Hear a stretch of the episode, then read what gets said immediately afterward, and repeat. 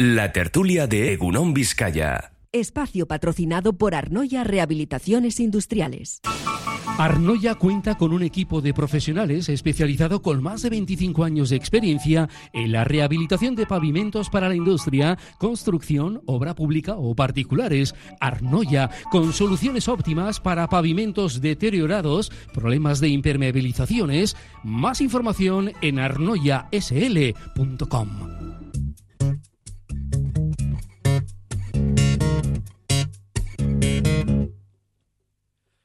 to the land of sleepy time I go. I'm gonna take my shoes up the door. I'm gonna go where dreams like rivers flow. Whoa, when the alarm goes off, I just won't know. Won't you come with me? Won't you before they're gone? Bueno, pues aquí estamos en este tiempo de tertulia en la sintonía de Radio Popular Erri Ratia y hoy ya hemos dicho que vamos a tener una tertulia muy especial porque vamos a centrarnos pues eh, en cuestiones que nos llegan a todos, nos afectan a todos y a todas.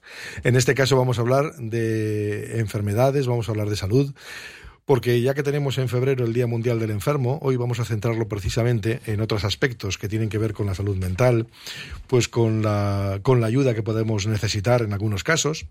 Y para eso contamos aquí con expertos y profesionales, como es María, María Gómez. ¿Qué tal, María? Muy bien. María es psicóloga y trabaja en Abungo, precisamente que es un servicio especializado en terapia familiar e individual, apoyo a las familias, a las personas a través de la terapia. Eso es. Eh, bueno, me imagino, María, que trabajo mucho, ¿no? Nos falta. Trabajo no nos falta, no. no. Hay una gran lista de espera en este momento. Hay mucha gente que necesita ser atendida y ahí estamos. Bueno, pues eso, en apoyo sin lugar a dudas, como hay también ahí. Eh, con nosotros John Lordu, que es director precisamente de la Mungo, John también psicólogo. Egunon, sí, soy más psicólogo, más que, director, que director. Pero me toca, me toca. Te toca también esa parte, Sí, ¿no? sí. Te toca esa parte de dirección. Eso es. Eh, bueno, un, un organismo hay que decir que esto entronca con Caritas, precisamente Caritas Vizcaya, y que además ha ido creciendo en los últimos tiempos mucho, ¿no? Bueno, la Gungo es una fundación civil que sí que tiene convenios y, bueno, pues, pues una acción hermanada con Cáritas. Y bueno, efectivamente ha ido creciendo en los últimos 10 años fundamentalmente exponencialmente, sí. Sí, ¿no? Sí, sí, en la atención también a bueno, pues la, la diversidad de, de situaciones que se presentan, ¿no? En esto de, de que nos ocupa hoy, que es la salud mental, eh, yo venía con dos primeras eh, ideas como así, ¿no? Una es eh, que tenemos que entenderlo de una manera integral, ya vale de entenderlo solo desde una posición eh, me- medicalizada y como individualizada y tal, tiene que ver con muchas cosas, es un concepto muy amplio, ¿no? Donde entra el bienestar emocional, psicológico y, y, bueno, tiene muchas eh, aristas, ¿no? Desde las que verlo. Y la otra es el concepto de, de que no hay salud eh, mental sin comunidad. Ahí lo dejo, no sé. Bueno, pues de eso sí que podemos ir, podemos ir hablando, ¿no? Pero sí que es verdad que además lo que ha habido es una estigmatización en torno a lo que tiene que ver con la salud mental, ¿verdad, María?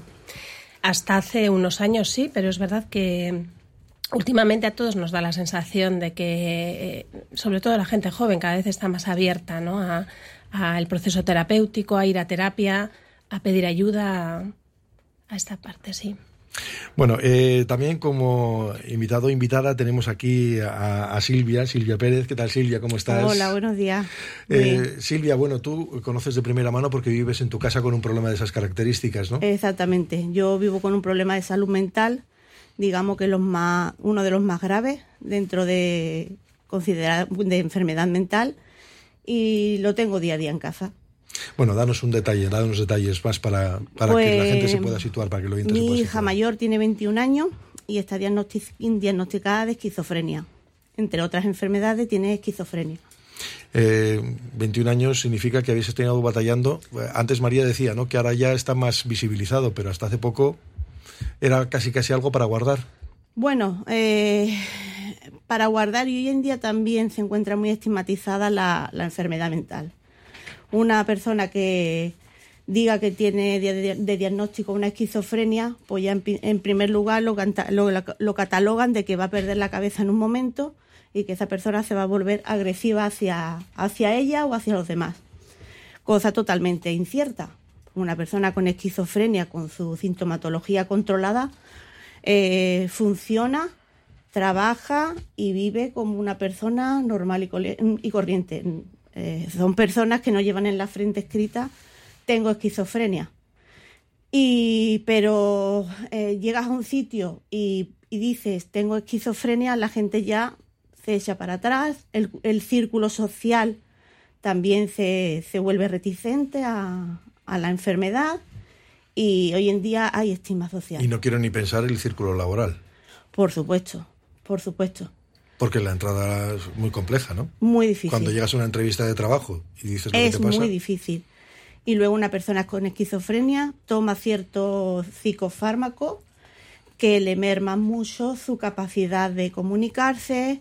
Entonces ya pueden pensar, uy, esa persona, pero que está tontada, ¿qué le pasa? ¿Qué, qué, qué, qué problema tiene? Entonces ya te limita mucho entrar al, nivel laboral, eh, digamos, como entra una persona que no tiene ningún tipo de patología. Ya tienes que buscar algún sitio donde haya unos similares y donde puedan ellos mismos desarrollarse laboralmente.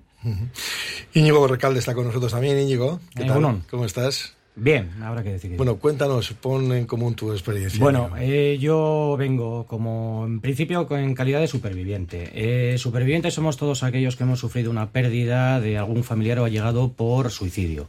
Entonces yo perdí a mi hija de 14 años, hace ahora ya casi 7, y bueno, pues la verdad es que te enfrentas a una, a una muerte, digamos, un poco inexplicable, ¿no? Eh, es inesperado, es brusco y luego además, sobre todo, eh, el suicidio está rodeado de un tabú y de un estigma social enorme y claro, el problema que te encuentras también es un poquito el aislamiento luego como superviviente porque bueno, la gente no sabe, no sabe tampoco muy bien cómo, cómo hablar contigo, cómo acercarse, ¿no? Sí, bueno, eh, comentábamos precisamente aquí en los previos que incluso en los medios de comunicación para nosotros era algo eh, tabú. O sea, había una especie de no escrito el que nos teníamos que mencionar el suicidio, pues por aquella idea que nos habíamos hecho de que esto podría generar precisamente que otras personas estuvieran pensando en lo mismo, ¿no? Que podría haber un efecto contagio. Bien, eh, yo ahora, bueno, pienso que lo que tenemos que hacer es hablarlo, hablarlo y hablarlo bien. Eh, se puede hablar de que alguien se ha suicidado, pero bueno, pues no, no suele ser siempre bueno tampoco hablar de los métodos o de, o de, o de los sitios, ¿no?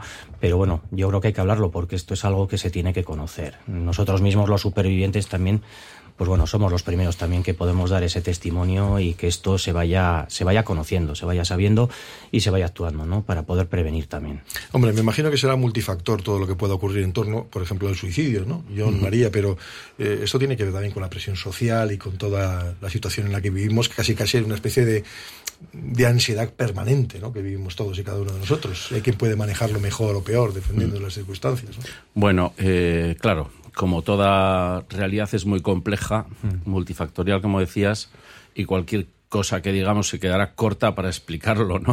Mm. Porque la realidad y la experiencia va más allá, ¿verdad? Es muy complicado. Pero bueno, de alguna manera cualquier eh, cualquier situación de estas, o, por ejemplo, pues el suicidio, ¿no? Pues una de las cosas, ¿verdad, Íñigo? Supongo mm. que estarás de acuerdo, no lo sé. Pero eh, esto de que o sea, mm, cuando alguien, ¿no? por ejemplo, en el trabajo de prevención, ¿no? Pues ya se ha acuñado hace tiempo esa, esa expresión de, de hablarlo y de conversaciones que salvan vidas, ¿no? Esto es que cuando alguien eh, manifiesta, ¿no? Pues su, sus falta, su falta de sentido de la vida, eh, sus ganas de morirse, etcétera, ¿no? Y como alguien, también algún superviviente le he oído yo alguna vez, ¿no? Mm. Decir esto de, bueno, nadie... Eh, nadie tiene eh, ganas de morirse como tal, sino lo que tiene es ganas de dejar de sufrir, ¿no? Exacto. Es como un síntoma de que algo no va bien, ¿no? Y, eso a veces un poco es lo que muchas últimamente estamos muchas personas y, entidades, etcétera, reivindicando es que no es un tema solo individual, ¿no? Algo que le pasa a nivel individual a la persona que bien sea un trastorno, una enfermedad o algún malestar de tipo emocional o psicológico, no es algo que le pasa a una persona pues, por, solo por el equipaje que trae, ¿no? O, su biología, ¿no? No, no, tiene que ver pues múltiples factores, ¿no? Como el social, el familiar, el familiar no en el sentido que la familia tiene la culpa, que hay que mm. desculpabilizar, ¿no? Sino, bueno, pues hay un entramado ahí, ¿no? Y la propia comunidad, pues tú decías la ansiedad, el ritmo de vida, no sé, todo hace a veces que alguien eh, pierda el, el, sentido de la vida y se pregunte ¿qué, qué, qué hago aquí, para qué estoy aquí, ¿no? Algo que también nos preguntamos todos y todas alguna vez, ¿no? O más de una vez en la vida.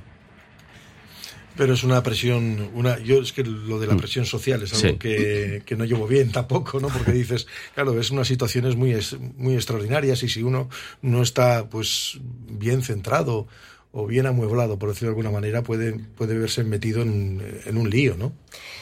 Y especialmente a la gente, los adolescentes, Más ¿no? jóvenes, la gente claro, la más gente más joven, joven, ¿no? Que está, bueno, pues que bajo la influencia de, de- de muchas cosas, ¿no? De, de la marea, de, de la moda, de, de lo que tiene que ser y lo que no. Y a veces ahí no encuentran ese espacio para poder ser de otra forma, ¿no? Bueno, hablamos entonces de dos casos diferentes los que tenemos aquí con nuestros invitados en el día de hoy, ¿no? Eh, el caso de Íñigo o el caso de, de Silvia eh, con su hija Noelia. Eh, Es diagnosticado porque es, una, es un diagnóstico y una patología que, bueno, ¿qué os ha supuesto a vosotros en, en casa llevar todo eso, Silvia? Bueno, es un diagnóstico que llega después de muchos años de hacer pruebas. eh, de... ¿Cuándo le diagnosticaron a tu hija? A mi hija le diagnosticaron en 2022. Pero eso es hace pero cuatro días. Hace nada, pero con la sintomatología eh, lleva pues cerca de cinco años.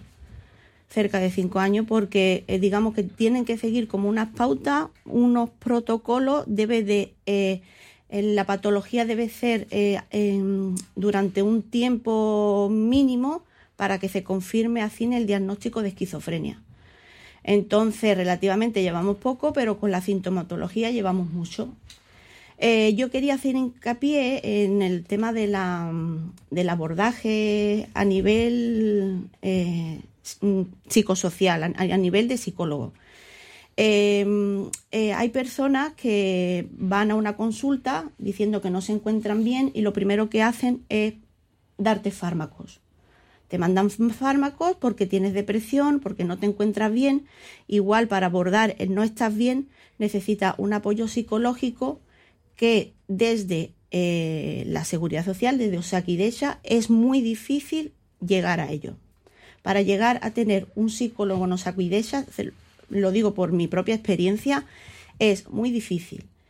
Y ya no hablo de una persona que tiene esquizofrenia, que tiene ideas delirantes, sufre, alucinaciones, en el cual hay ciertos psicólogos que se echan para atrás porque no saben hasta qué punto lo que esa persona critica puede ser verdad o no verdad.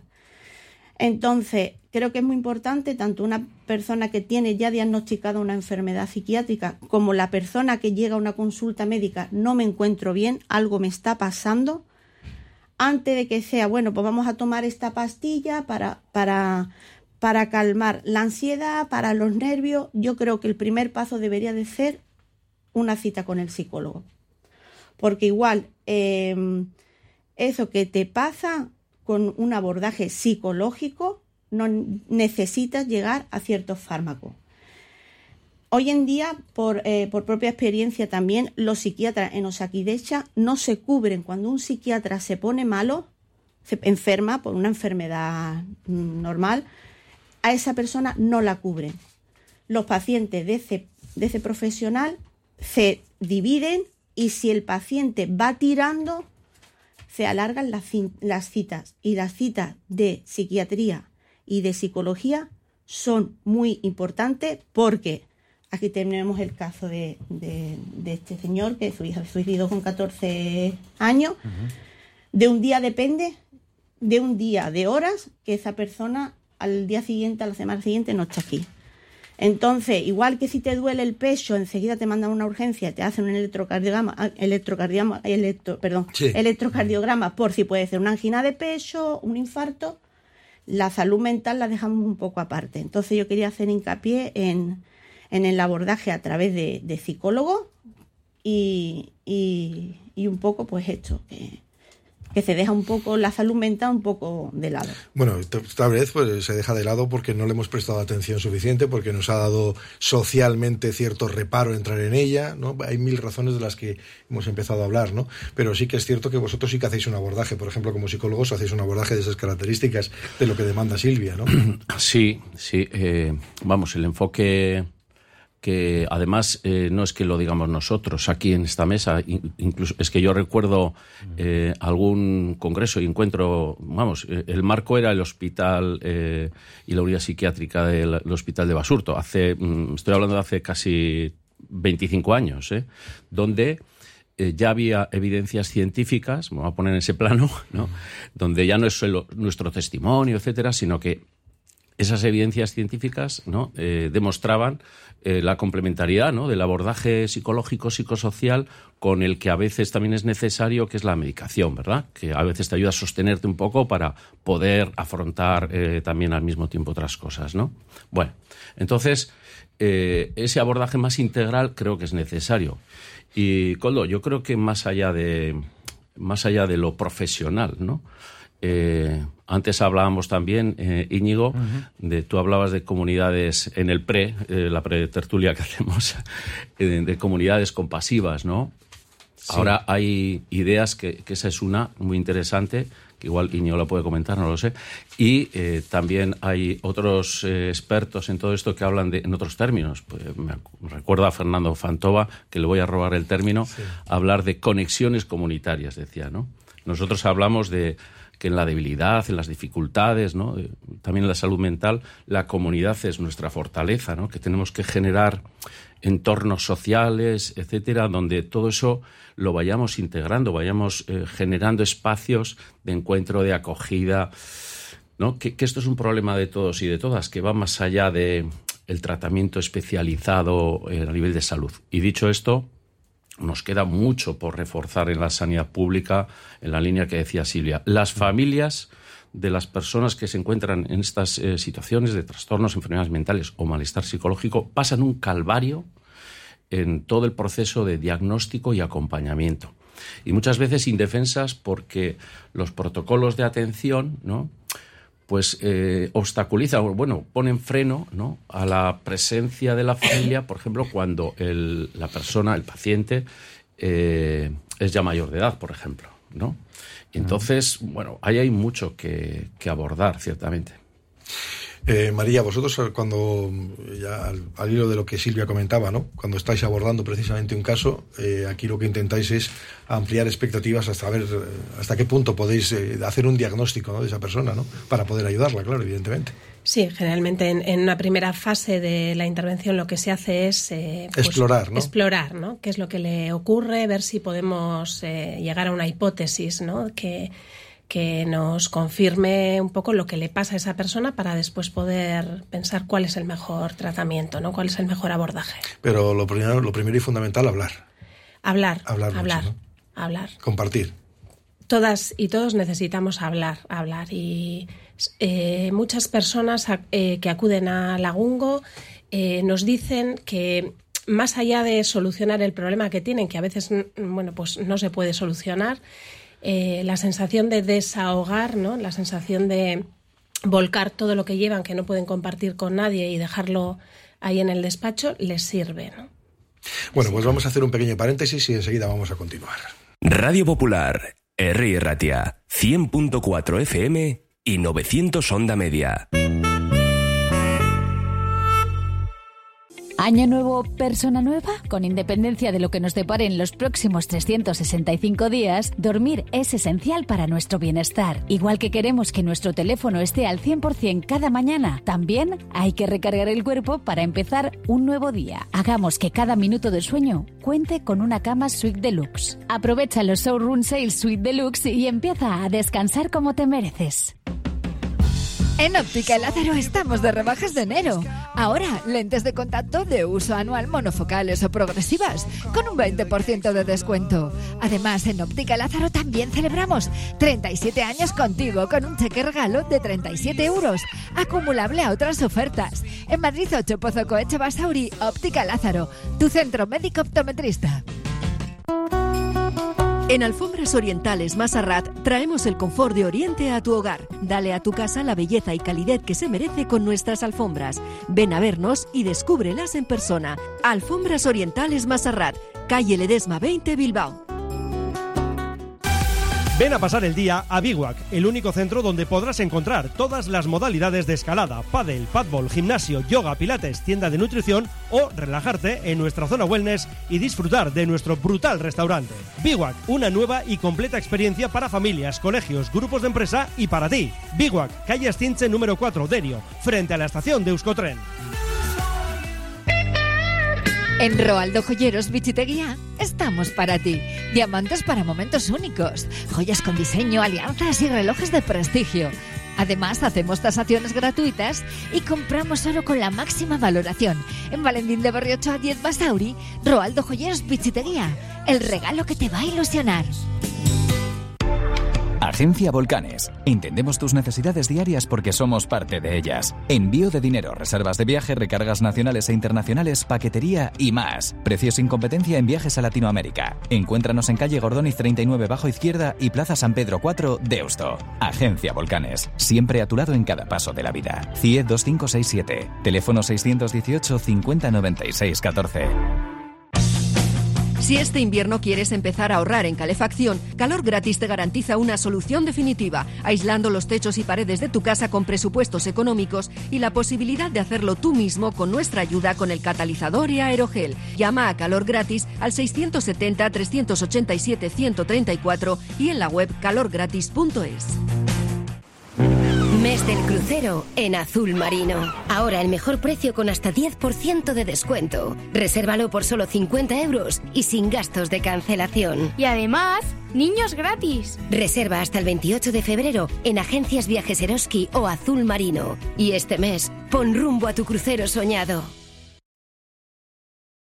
BVS, tus expertos en productos veterinarios. Abrimos tienda en Bilbao. Encuentra todo lo que necesitas para cuidarle y déjate asesorar por nuestros expertos. Descubre nuestro pienso a granel desarrollado por nuestros nutricionistas y fabricado con cariño. Si vienes de parte de Radio Popular te llevarás una chuche de regalo. Estamos en Autonomía 49 y como siempre en baracaldotiendaveterinaria.es. Egunon Vizcaya. Bueno, pues eh, sí, estamos aquí en esta tertulia especial en el día de hoy. Muchos oyentes, por cierto, reaccionando y enviándonos sus comentarios al 688 88 77 88, donde nos cuentan pues experiencias eh, particulares. Alguien nos dice que un familiar acudió a una asociación y fue de gran ayuda. Han quitado ya los trinitarios de Algorta, que hacían un gran trabajo. Dice, viví con, como compañeros se suicidaron, esquizofrenia, paranoia, etcétera. Y lo peor de esos enfermos son los brotes psicóticos. Basurto no nos dio muchas garantías, tengo que decir que mi familiar está en estos momentos independiente y se vale por sí solo, que la familia es lo más importante. Bueno, familia y asociaciones, ¿no, Íñigo? Porque vosotros también trabajáis precisamente eh, conociendo realmente cuáles son los problemas, porque los habéis padecido, sois supervivientes precisamente de eso. Pues eh, sois los que acompañáis, ayudáis, porque sí que hay signos, alarmas, ¿no? Que a, las que, a las que tendremos que tener siempre. Sí, bueno, eh, explicaré primero un poco, pues bueno, cuando, cuando uno en- pierde a alguien por suicidio, entonces pasamos, digamos, a ser supervivientes. Entonces, a mí una de las primeras cosas que me ayudó fueron los grupos de ayuda mutua, eh, una asociación que, que los organiza que se llama Visiraun. Y luego, posteriormente, al final, bueno, pues eh, acabé encontrándome con un grupo de gente en Algorta que hemos, lo que hemos hecho ha sido crear una asociación que se llama Gecho Biosfera y con un proyecto que tenemos ahora que se llama SURT, Z-U-R-T. Entonces, eh, lo que estamos haciendo es trabajar por la prevención del suicidio. Eh, dentro de la prevención del suicidio, pues estamos entregando un- unos manuales de salvavidas que llamamos, donde eh, en un tamaño así, formato cartera, lo que hacemos es explicar un poquito los factores que conducen al suicidio, cuáles son las señales de alarma de la conducta suicida, a las que deberíamos estar un poco atentos, y luego, pues bueno, si estás preocupado por alguien, pues hablar, cómo hablar con él, ¿no?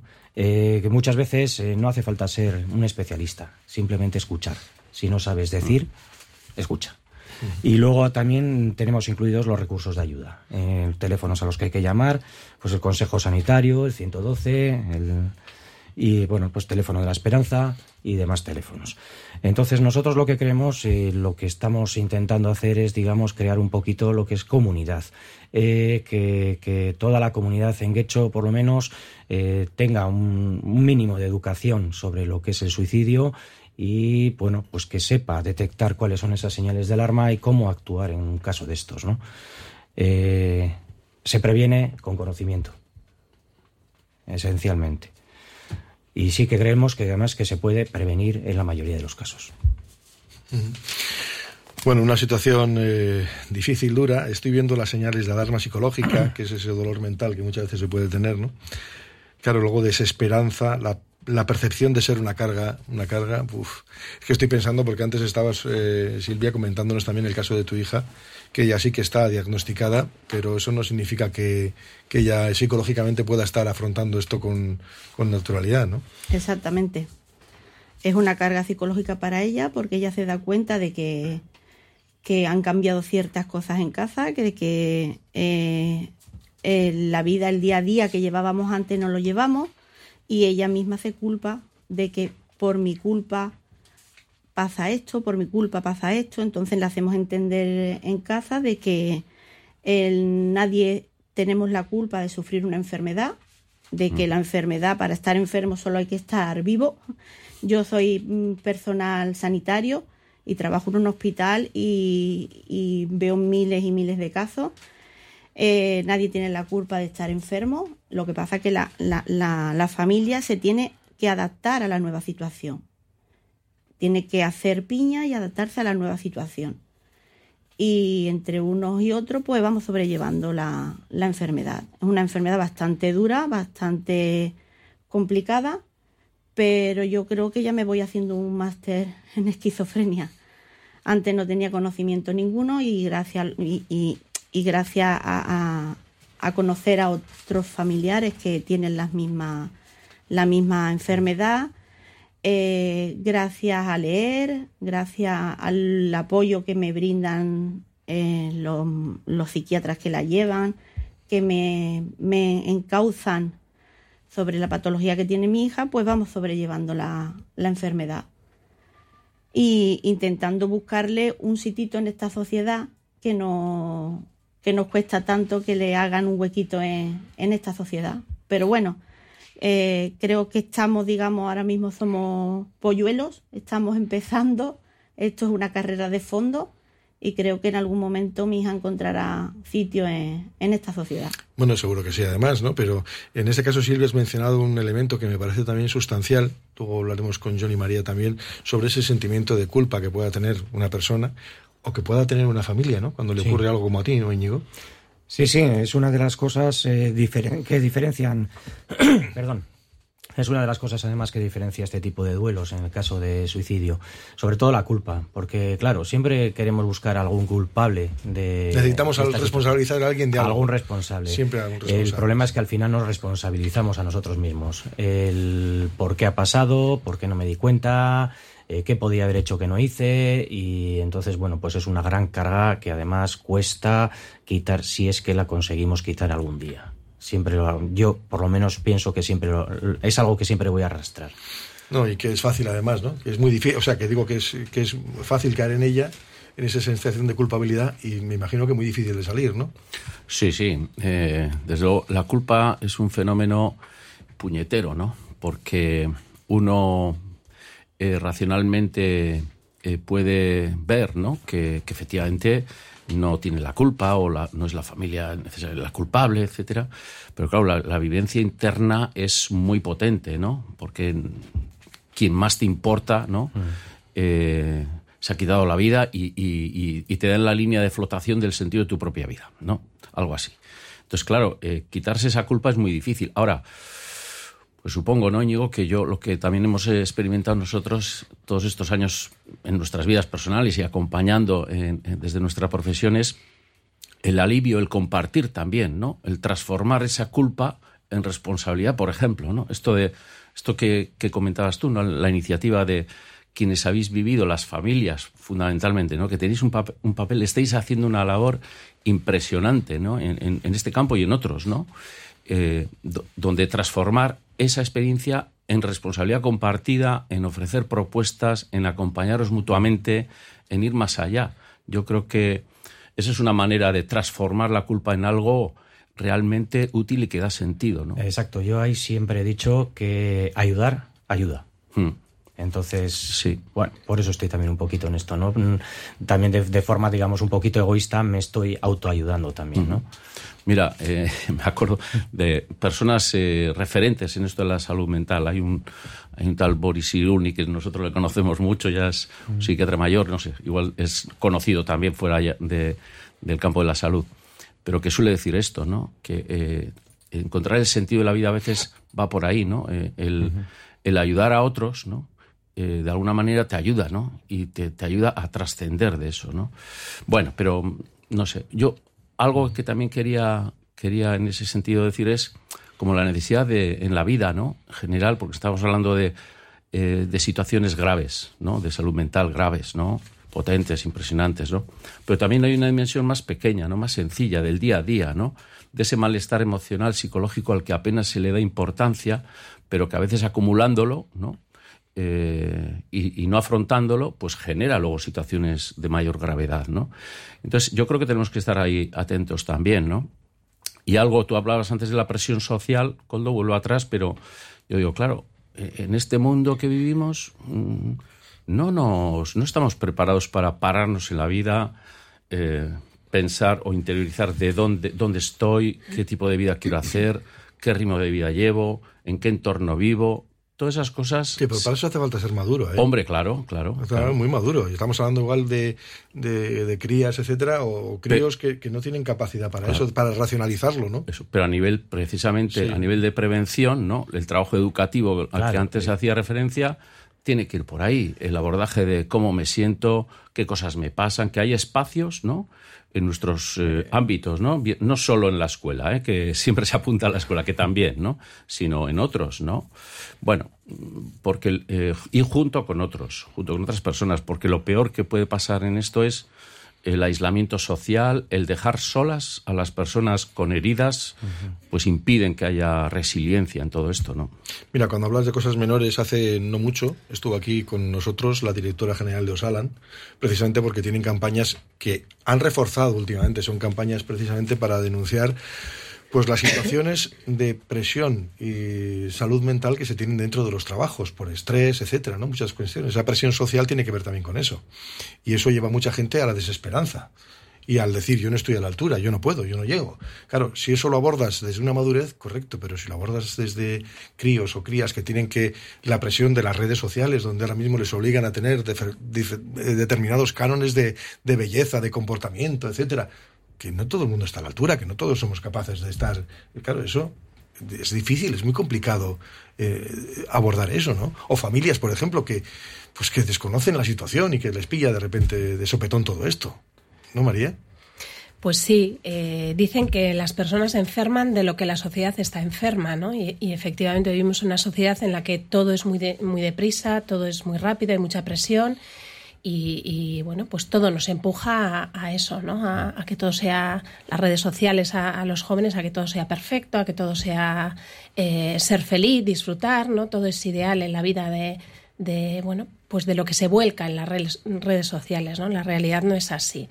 Pero hay, bueno, pues eh, está esa prevención comunitaria que hay que hacerla, eh, bueno, pues en muchos ámbitos, ¿no? En el colegio, con las familias, eh, bueno, pues, pues en, en los servicios sociales, eh, atentos a, a las necesidades, ¿no? Y yo creo que el papel de las familias es fundamental, ¿no? Y que los padres y las madres, bueno, pues, pues sepan cómo eh, abordar todo este tema con sus hijos, ¿no? Y, y, bueno, pues si, si no lo saben, pues que se les pueda dotar también, ¿no? Sí, pero en el caso, por ejemplo, de Silvia, donde sí que hay un diagnóstico ya y donde hay precisamente una percepción por parte de su hija de, que es una carga monumental, porque ella lo ve, ¿no? El Que ha, que ha transfigurado a la familia. Dijo, ¿cómo se aborda una situación de esas características? Pero no solamente ya por Noelia, sino por Silvia Sí. o su familia, ¿no? Ella decía que, eh, que están tratando de buscar un hueco para su hija, ¿no? Para Noelia. Yo creo que hay asociaciones que, que ayudan un poco a esto. No sé si estáis en contacto con Avifes, por ejemplo, ¿no? Que es una asociación de familiares de enfermos mentales.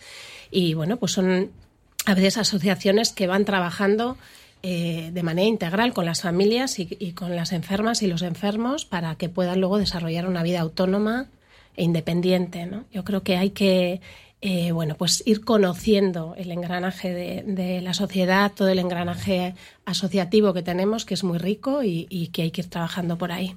Nos, eh, nos buscamos unos a otros desesperadamente.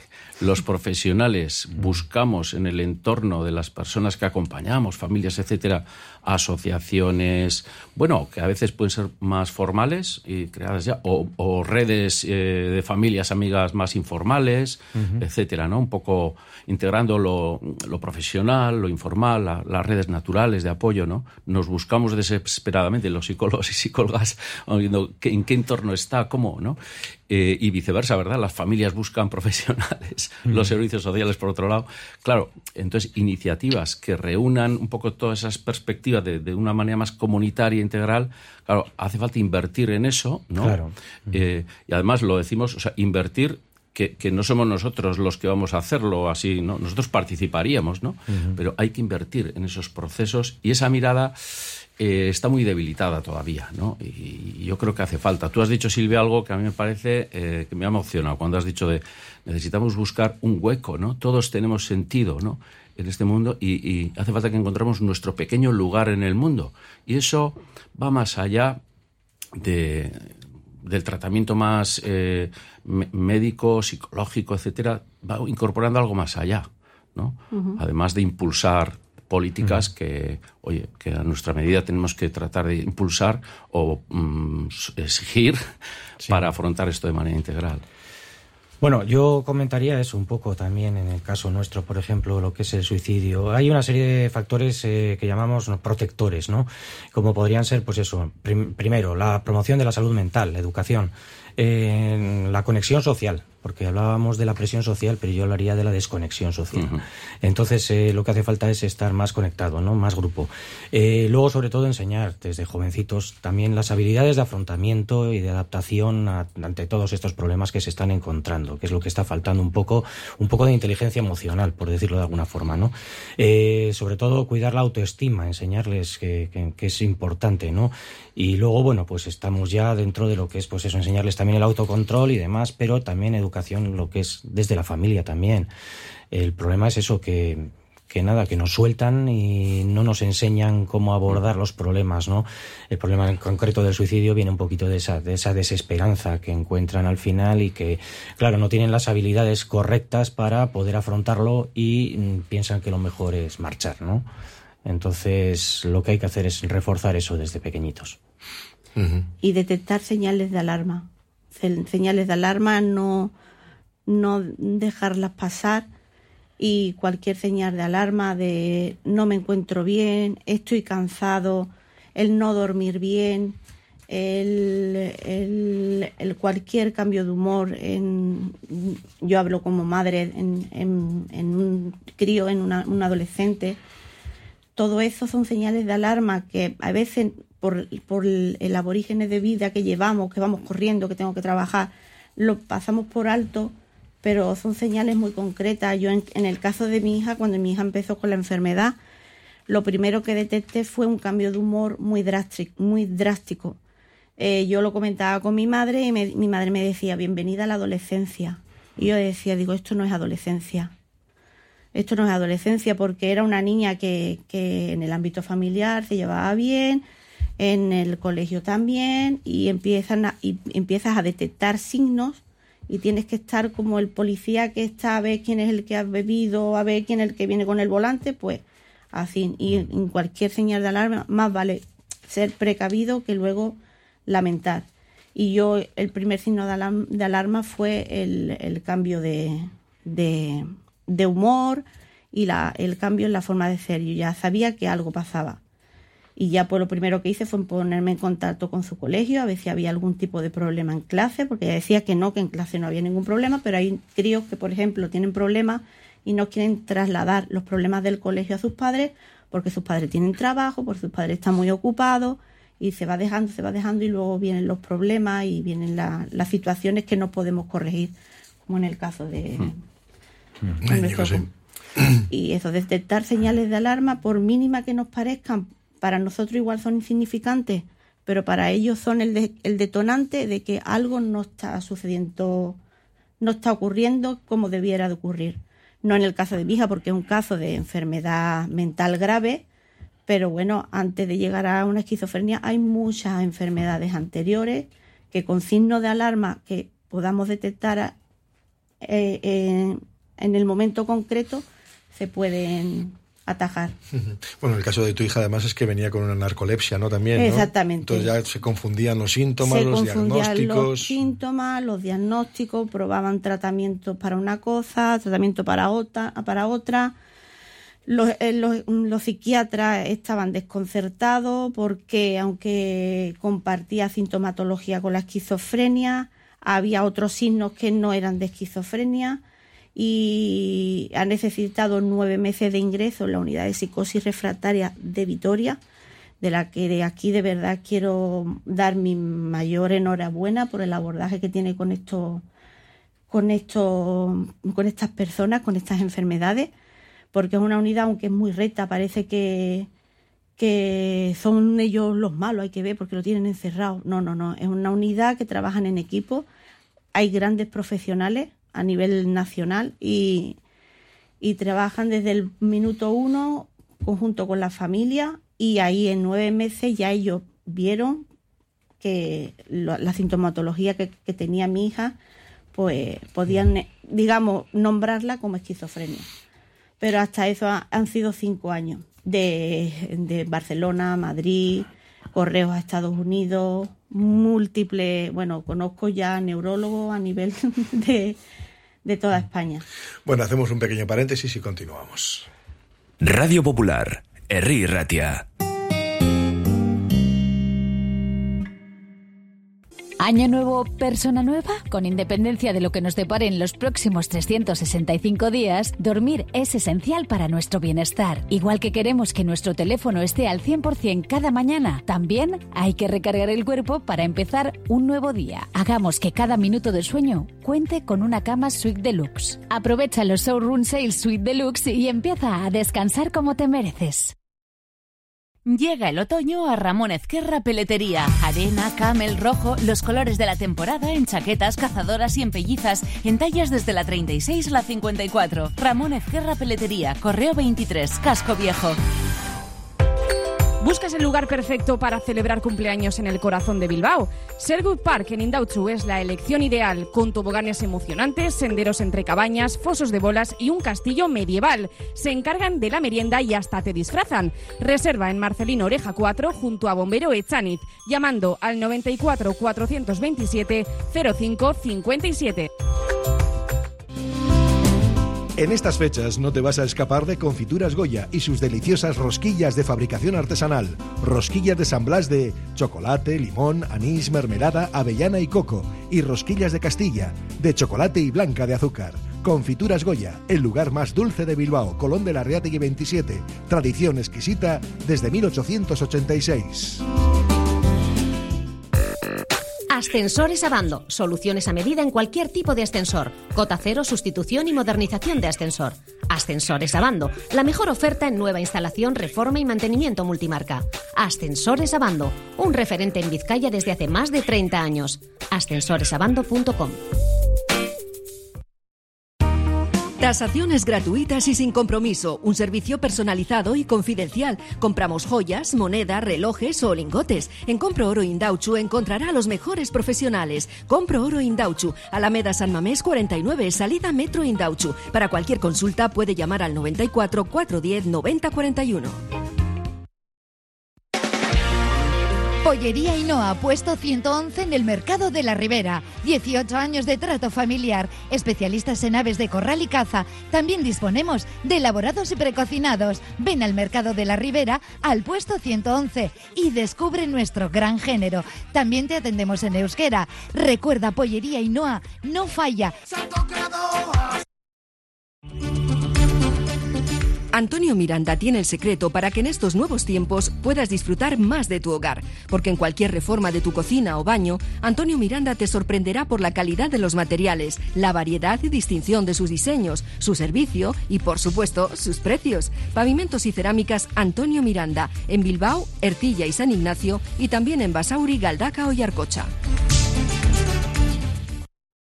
Egunon Vizcaya. Bueno, pues estamos aquí en este tiempo de tertulia. Estabais hablando antes de señales de, alarma. Íñigo, ¿qué señales eh, aquí hay que tener? Bueno, yo estaba pensando antes cuando estabais hablando, digo, porque muchas veces igual en primera persona es muy difícil que una familia detecte algo, porque muchas veces igual no lo queremos ver. O no lo apreciamos o no sabemos diagnosticar, ¿no? Pero sí que es cierto que su entorno o el entorno sí que puede tener señales y yo creo que también al entorno habría que pedirle que se involucrara, ¿no? Exacto, eh, yo estaba como bueno comentando también un poco que en mi caso, por ejemplo, nosotros pues no no vimos ningún ninguna señal de alarma, nada que nos hiciese pensar que, que, pues que mi hija se va a suicidar, ¿no? Eh, ahora bien, mmm, no siempre los jóvenes lo van a comunicar tampoco a sus padres. Entonces, muchas veces en su propio entorno, entorno con sus amigos y demás, pues es cuando, cuando probablemente, pues bueno, pues pueden, pueden llegar a comentarlo o pueden dar esas señales de alarma. Por eso es tan importante la educación a todo nivel. Eh, porque, por ejemplo, pues mmm, comentaba que bueno, señales de alarma pueden ser comunicar deseos de morir, simplemente hacer planes, o eh, un cierto dolor mental, eh, desesperanza, por ejemplo, la percepción de ser una carga. Pues, mmm, oye, pues soy una carga, mmm, me va a quitar de en medio. Bueno, pues mmm, son comentarios a veces que parecen igual e inofensivos, pero que no lo son, ¿no? Hostilidad hacia uno mismo. Eh, pues bueno, pues sobre todo en jóvenes se da mucho eso también de no me gusta mi cuerpo, no me gusta o dejo de comer o eh, baja conectividad, sobre todo aislamiento social, pues bueno, pues que de repente empiezan a quedarse en casa, no quieren salir con los amigos, no quieren, no quieren ni siquiera comunicarse con ellos, alteraciones del sueño sobre todo eh, y una cierta irritabilidad también, que eso sí que se puede dar también. Y luego sobre todo, bueno, incrementos de consumo de sustancias, alcohol, o incluso ya, pues bueno, pues ya más indicador quizás eso ya de regalar ciertas posesiones, despedirse o bueno, pues hacer lo que llamamos eh, cierres, ¿no? Cerrar las redes sociales o, o bueno, pues, pues, pues, bueno, pues despedidas de esas ya y dices, oye, pero ¿qué pasa, no? Y bueno, pues pues esas son, pueden ser unas señales de alarma bastante indicativas ya de lo que puede. Sí, en ese, en ese caso hablamos precisamente de lo que puede abocarse, luego puede abocar a un suicidio, pero en el caso Silvia, en el caso vuestro, es que hay que tener cuidado con las señales porque muchas veces las, las atribuimos a cosas que son normales, ¿no? Como es que comentabas antes, no, esto son cosas de adolescentes. Exactamente. ¿no?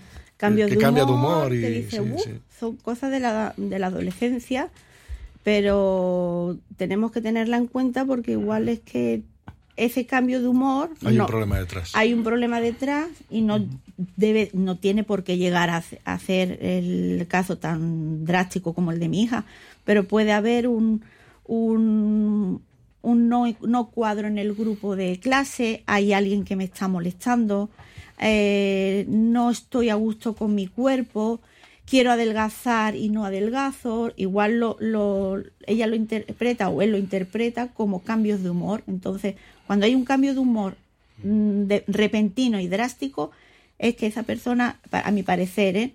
es algo que no sabe canalizar y lo canaliza como un, un cambio de humor. Pues eh, María, ¿cómo podríamos ir cerrando? Bueno, pues eh, yo creo que lo que queda un poco por encima de todo lo que se ha comentado es ese trabajo preventivo y, y trabajar la comunidad, ¿no? Que, que vayamos haciendo comunidades cuidadoras, ¿no? Eso Los unos de los otros, las unas de las otras, y que, que sean comunidades que apoyan a las familias y a los jóvenes y adolescentes en, bueno, en, en ir creciendo de manera John. sana.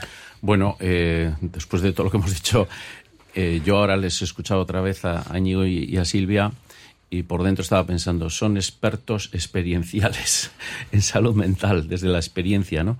Creo que la, la voz, la visión de las familias tiene que estar eh, más presente en todos los procesos de salud mental, de, dispositivos, etcétera, que se ponen en marcha y tal, pues como para tenerlo en cuenta, ¿no? Eh, a la hora de ver qué tenemos que hacer.